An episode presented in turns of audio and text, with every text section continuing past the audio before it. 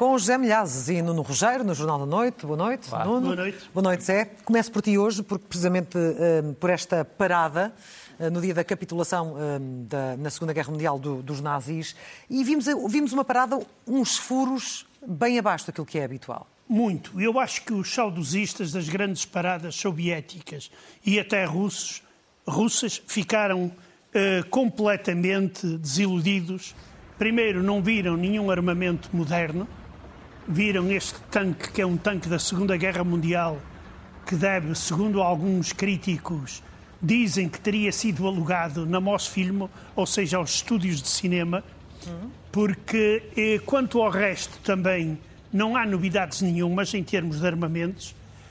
A exibição dos MiGs ficou para outra altura, não obstante o tempo estar bem bom na capital russa, e o número de homens ficou muito aquém do que normalmente eh, acontece. Por exemplo, eh, o Ministério da Defesa falou em 10 mil homens, o apresentador anunciou que na Praça Vermelha estavam 8 mil militares e só para comparar, em 2020, durante a pandemia, participaram 14 mil militares.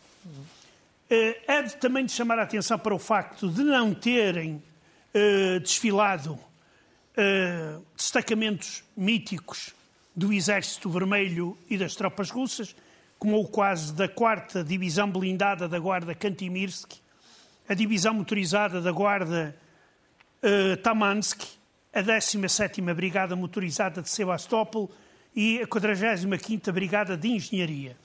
No caso da 4ª Divisão Kantimirsk, nós sabemos que no inverno passado, nos combates na Ucrânia, esta divisão sobre- sofreu baixas muito grandes. Por isso é natural que eles continuam na frente, mas não há gente para eh, marchar.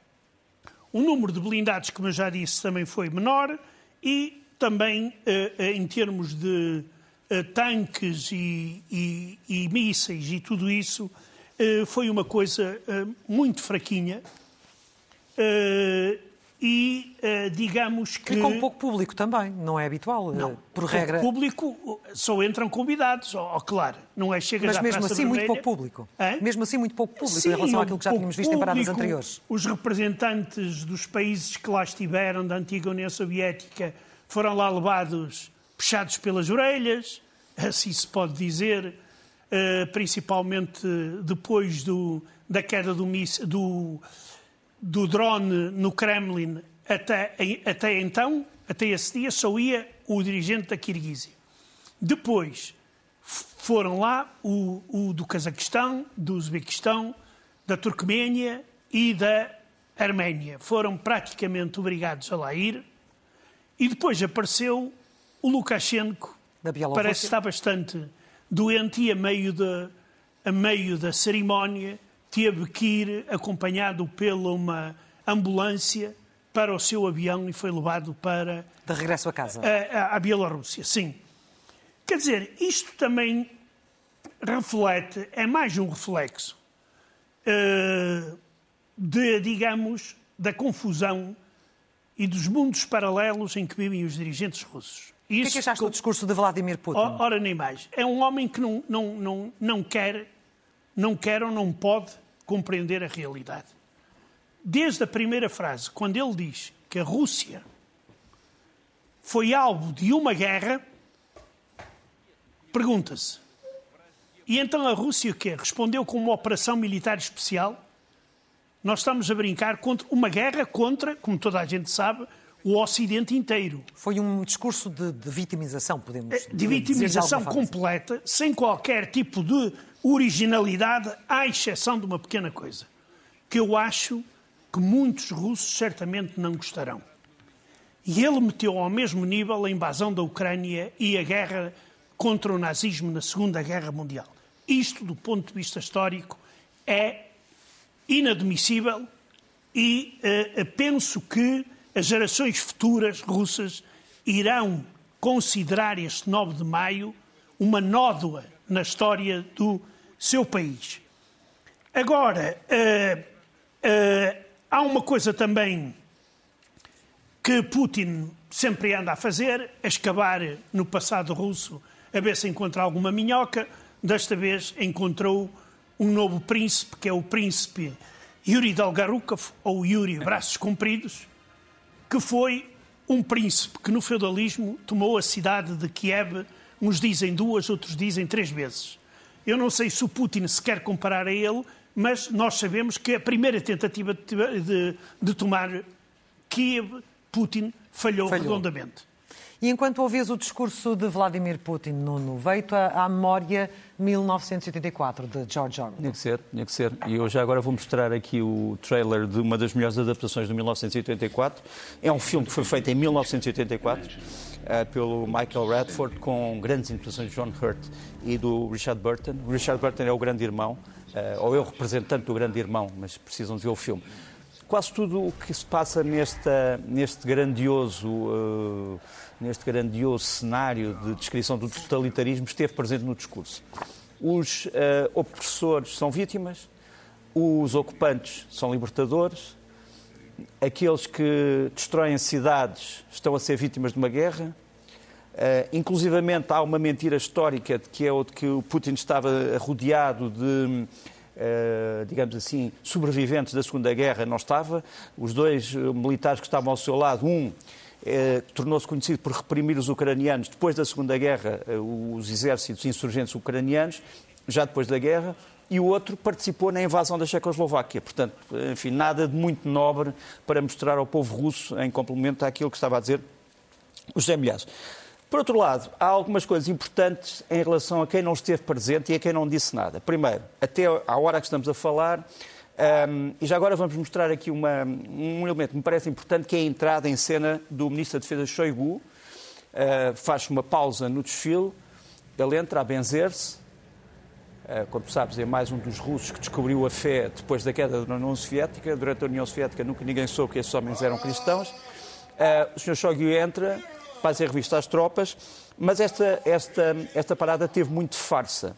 O T-34, o T-34 que é realmente um símbolo da produção de armas eh, soviéticas durante a Segunda Guerra, o que aqui aparece é um modelo chamado uh, Orgulho, foi retirado a um museu. Sabes onde é que foi construído? Foi construído em Kharkiv, na Ucrânia. Na Ucrânia. Uh, primeira farsa. A segunda farsa, a não, o não aparecimento da delegação do Azerbaijão. É muito importante. O presidente do Azerbaijão tinha sido convidado, Primeiro-Ministro também, não apareceu nem um nem outro, o que mostra, mais uma vez, que o Azerbaijão, que é uma figura uh, nacional importante para resolver as grandes questões do Cáucaso, não está do lado das celebrações russas, porque é não nos esquecemos que nós estamos a falar de um homem que, ao mesmo tempo, tem um mandato de captura do Tribunal Penal Internacional. Portanto, estes dirigentes estão ao lado de um homem que, para todos os efeitos, é procurado pela Justiça Internacional. Outro ponto importante.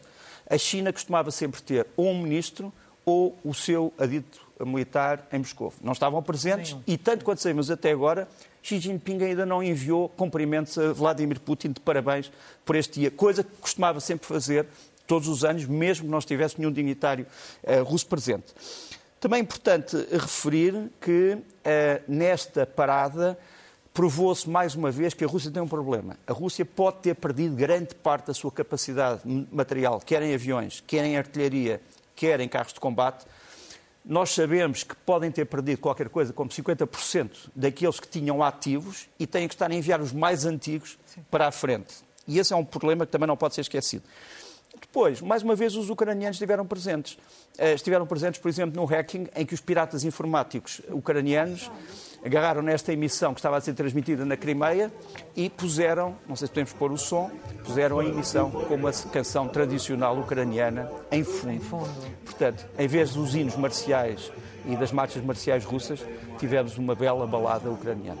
E o líder, o líder aliás, do, do grupo Wagner está penso, podemos dizê-lo assim, tornar-se uma dor de cabeça para o Kremlin.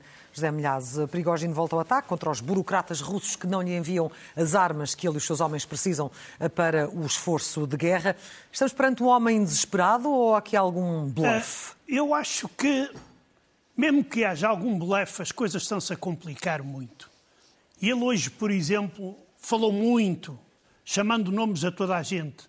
Até lembrou um velho que é um grande P, hum? etc, etc. E to... agora, neste momento, toda a gente anda a pensar a quem é esse velho. O avôzinho. O avôzinho. Será Putin, Gerasimov ou Shoigu?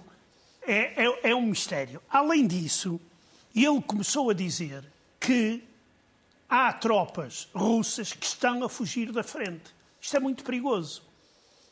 Quando se entra num discurso destes, deve-se ter em conta que é na Primeira Guerra Mundial, em fevereiro, março, depende do calendário, de 1917, o czar foi derrubado porque 115 mil soldados russos desertaram da frente de combate. E isto aqui, para Putin, é extremamente perigoso se este processo continuar e se aumentar a demanda dos soldados. Mas o que este senhor, eu queria mostrar este vídeo, o que este senhor Prigogine não tem vergonha nenhuma e aproveita-se de tudo para uh, conseguir as ditas munições e pega numa criança destas aqui, enfia-lhe um uniforme militar soviético e mete a criança a dizer que o, o avô dele morreu pelo país na Segunda Guerra Mundial, o pai e o tio estão a combater na Ucrânia e então é ele, este menino, que pede aos dirigentes da Rússia que forneçam munições à Wagner. E diz: Estou convencido de que juntos venceremos o fascismo. Prigogine comentou este vídeo desta forma.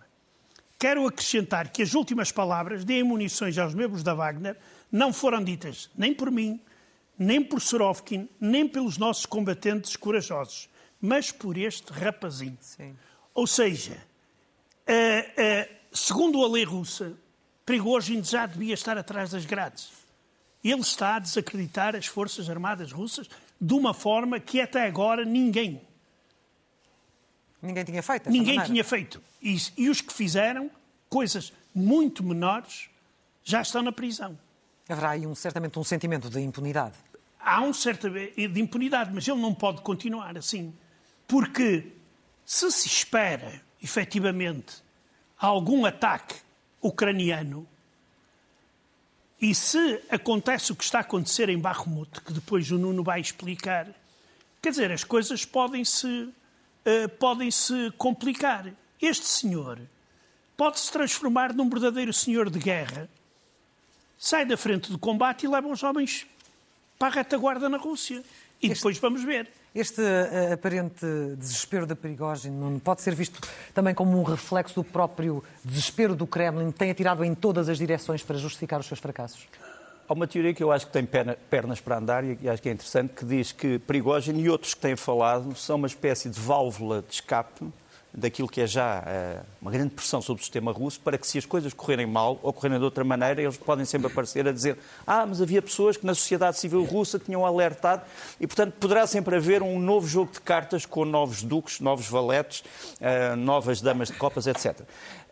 Este é o primeiro ponto. Segundo ponto, o Prigogine, no meio de todas as coisas que disse, disse uma coisa interessante. Disse, ah, eu tinha dito que retirava no dia 10, mas se eu retirar vou ser considerado um desertor. Uhum. Portanto, ele deu a entender, bem, isto não é bem assim. Quer dizer, nós, aliás, já tínhamos alertado aqui no programa que se ele saísse, havia uma parte do contrato que era com o Estado russo que não tinha sido cumprido. Portanto, o, uh, o Prigogine podia querer sair, mas os seus militares tinham um contrato com, com o Estado russo. Uh, algumas coisas que eu acho que têm que ser ditas porque nós temos também prestar a homenagem àqueles que na Rússia têm falado e têm lutado contra a maré. É, que têm sido as tais formigas que vão no sentido contrário do resto do carreiro.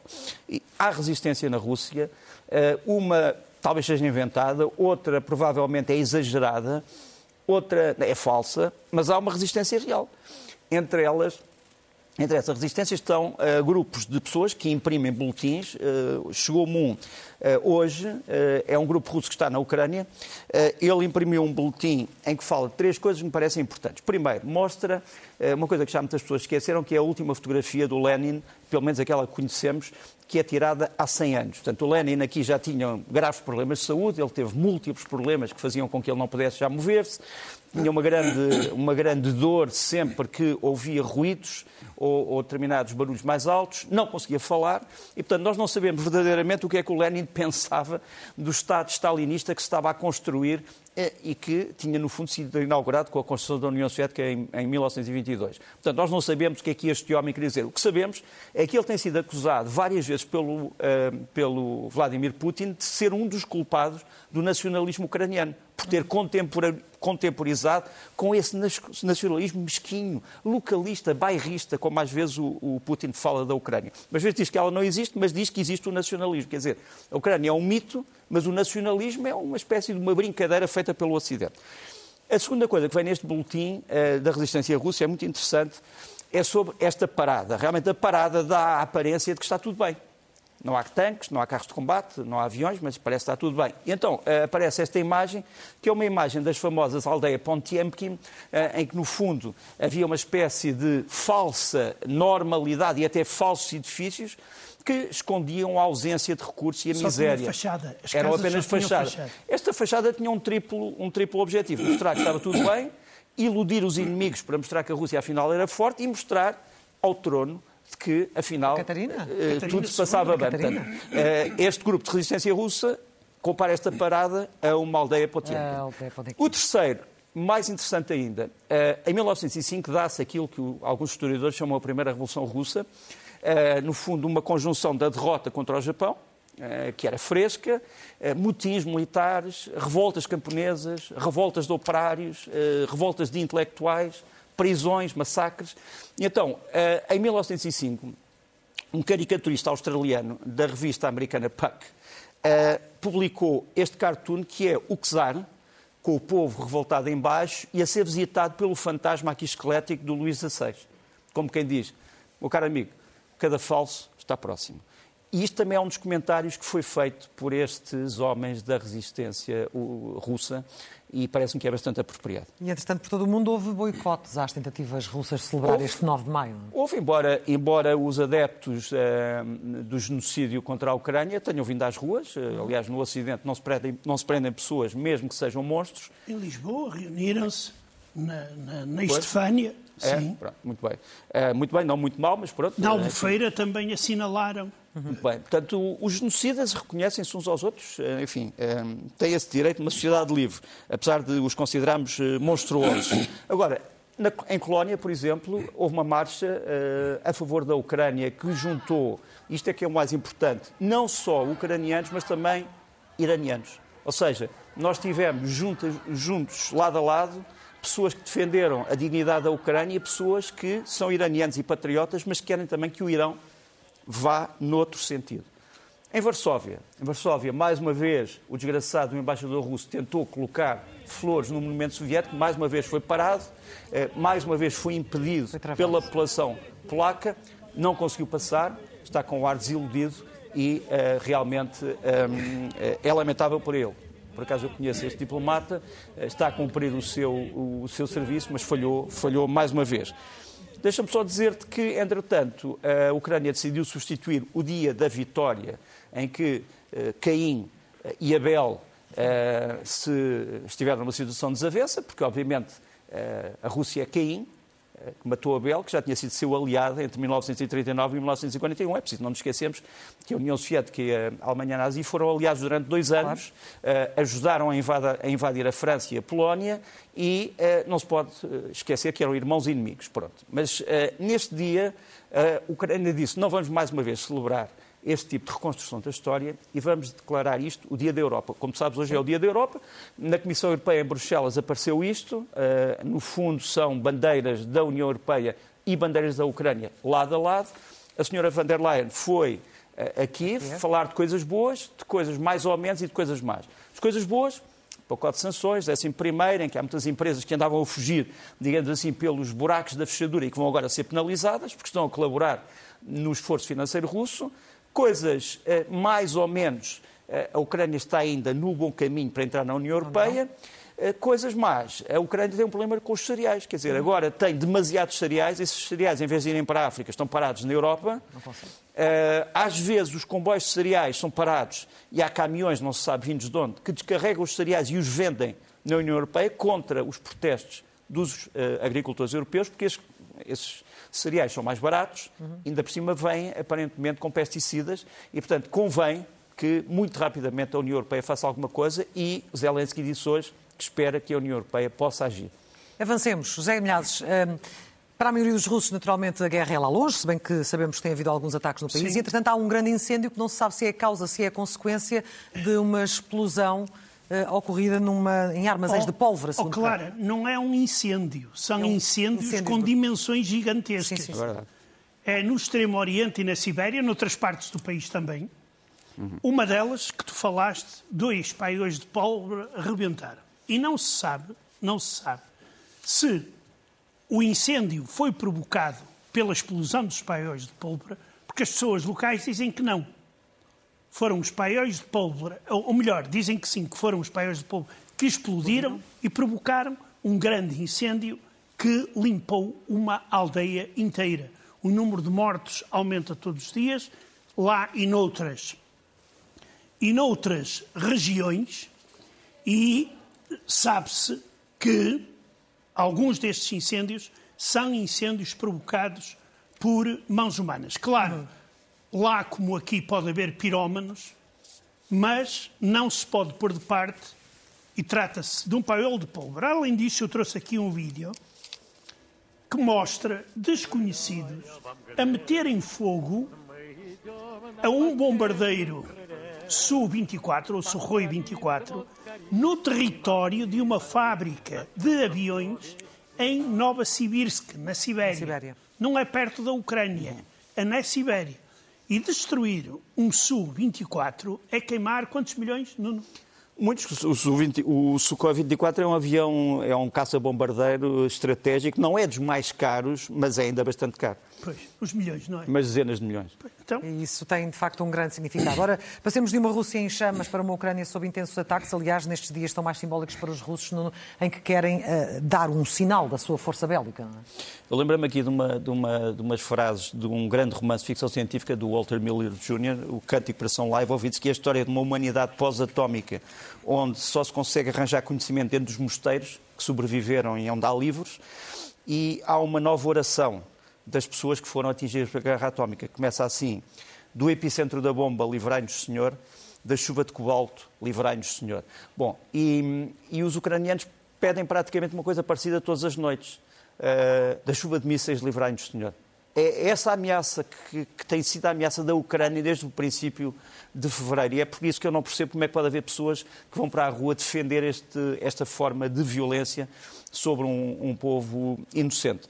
E a verdade é que na última noite uh, caiu uma chuva de mísseis sobre Kiev, mas felizmente a defesa aérea, antiaérea ucraniana funcionou. Nós temos aqui as fotografias dos vários tipos de mísseis que foram usados. À esquerda o calibre, depois o KH-101, o KH-55SM e temos aqui uma imagem de um dos abatidos, este por acaso abatido, um KH-55SM, por um míssil de transporte individual, portanto um Manpads, um Igla, aliás, um míssil de origem russa, mas os ucranianos parecem estar cada vez mais eficazes. E se tiveram hoje uma boa notícia, os Estados Unidos, como sabes, eh, eh, anunciaram hoje mais um pacote de ajuda que inclui praticamente quase tudo em termos de defesa antiaérea.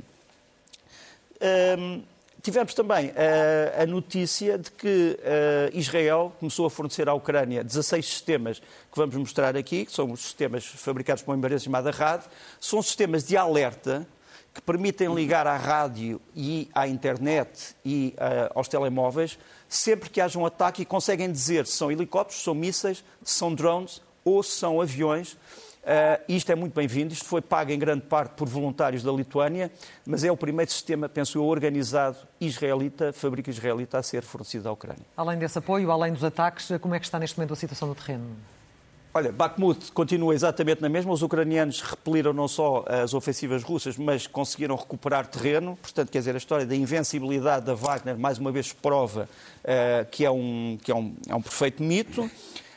A Ucrânia continua a ser protegida pelos seus aliados e temos aqui uma imagem interessante que são caças portugueses F-16 a interceptarem sobre o Báltico um avião espião russo e dois aviões de combate de escolta, uh, Sukhoi 27.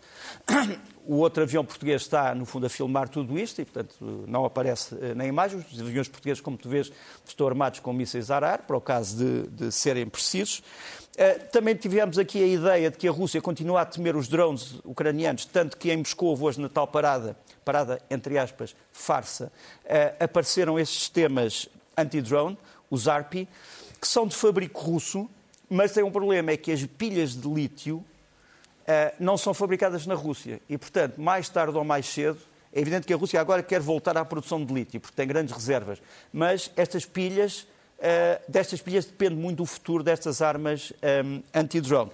Por fim, os, os, russos é mais forte, quer dizer, é mais forte que eles. Realmente, os, blog, os bloggers militares russos continuam a falsificar fotografias, mais uma vez a dizer que capturaram material ocidental, aqui são os Marder, mas o problema é que é mais uma vez uma imagem à direita tirada de um site da, do exército alemão Sim. e à esquerda o mesmo carro Marder, mas com uma cruzinha lá eh, pintada, eh, feita pelo blogger, para mostrar que realmente estão a cair como tortos estes veículos no, no terreno, no terreno de combate. A fechar contigo, José Milhazes, um curso de literatura russa numa universidade portuguesa que muitos consideram inaceitável pela forma como o plano de estudos foi organizado. Uh, não é só o, o curso, é uh, a política que é realizada a favor da Rússia dentro da Universidade de Coimbra.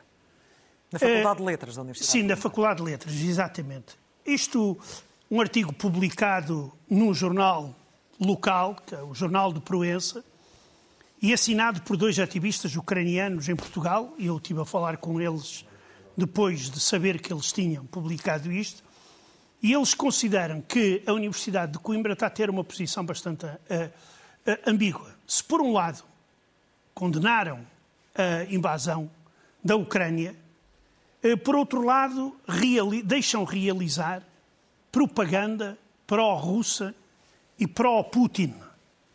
Por exemplo, eles dão como exemplo esta primeira fotografia, que é a história da literatura russa, em que eles dizem que dois dos autores, cá está, o Eduardo Limonov, que já morreu, mas que em 2016 considerava que a Ucrânia deveria ser conquistada e subjugada.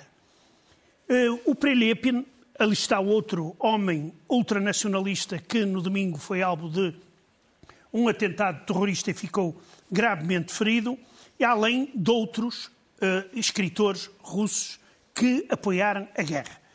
Uh, aqui o mais curioso é que o trabalho pró-russo continua a ser feito no Centro de Estudos Russos da Universidade de Coimbra, que está ligada à organização Ruskimir, que é uma organização financiada pelo Estado russo e sancionada pela União Europeia há muito tempo porque é responsável, e estou a citar a União Europeia, por apoiar ações que comprometem ou ameaçam a integridade territorial, a soberania e a independência da Ucrânia. O seu representante na universidade é há bastantes anos o professor, e aparece aí na foto, o senhor Vladimir Pilassov. Cá está, e ali está a Fundação uh, uh, Mundo Russo. Que a seguir, é curioso, este senhor aparece ouvir Vladimir Putin no Kremlin. Cá está. Ou seja, este senhor tem muita importância dentro do mundo russo. Sim. E as más línguas afirmam, e já houve razões, porque alguns deles foram expulsos de vários países, afirmam que o Ruskimir não é mais do que uma, um ramo dos serviços secretos estrangeiros uh, russos. E neste caso a atuar em Portugal. Exatamente. E mais uma fotografia só para terminar. Para terminar. Que é três jovens que aparecem com cartazes, também no Centro de Estudos Russos. Eh, uma diz, eu sou da República Popular de Donetsk. Outra diz, sou da Transcarpátia. E outra, sou do sul da Rússia. Ou seja, isto aqui, segundo os ativistas ucranianos que escreveram neste jornal, é um apoio ao independentismo na Ucrânia. E eles concluem, por exemplo, segundo eles, uma das jovens que lá aparece nem sequer é ucraniana, é cidadã russa. Sim. E o que eles dizem é que é uma vergonha que numa, numa universidade tão conhecida e honrada se permitam coisas destas durante uma guerra onde o violador e a violada já estão mais do que bem definidos. A fechar, Nuno, os cossacos de Michael Jackson? É, é, o Ministro da Defesa ucraniano lembrou-se de que o Michael Jackson, quando foi gravar um vídeo a Moscovo, exibiu cossacos ucranianos a dançar na Praça Vermelha. E ele diz, bom, isto parece uma premonição. Ainda não chegámos lá, mas está quase. Nuno Rogério, José Milhazes, muito obrigada e até à próxima sexta-feira em mais um Guerra Fria. Boa noite. Deus. Deus.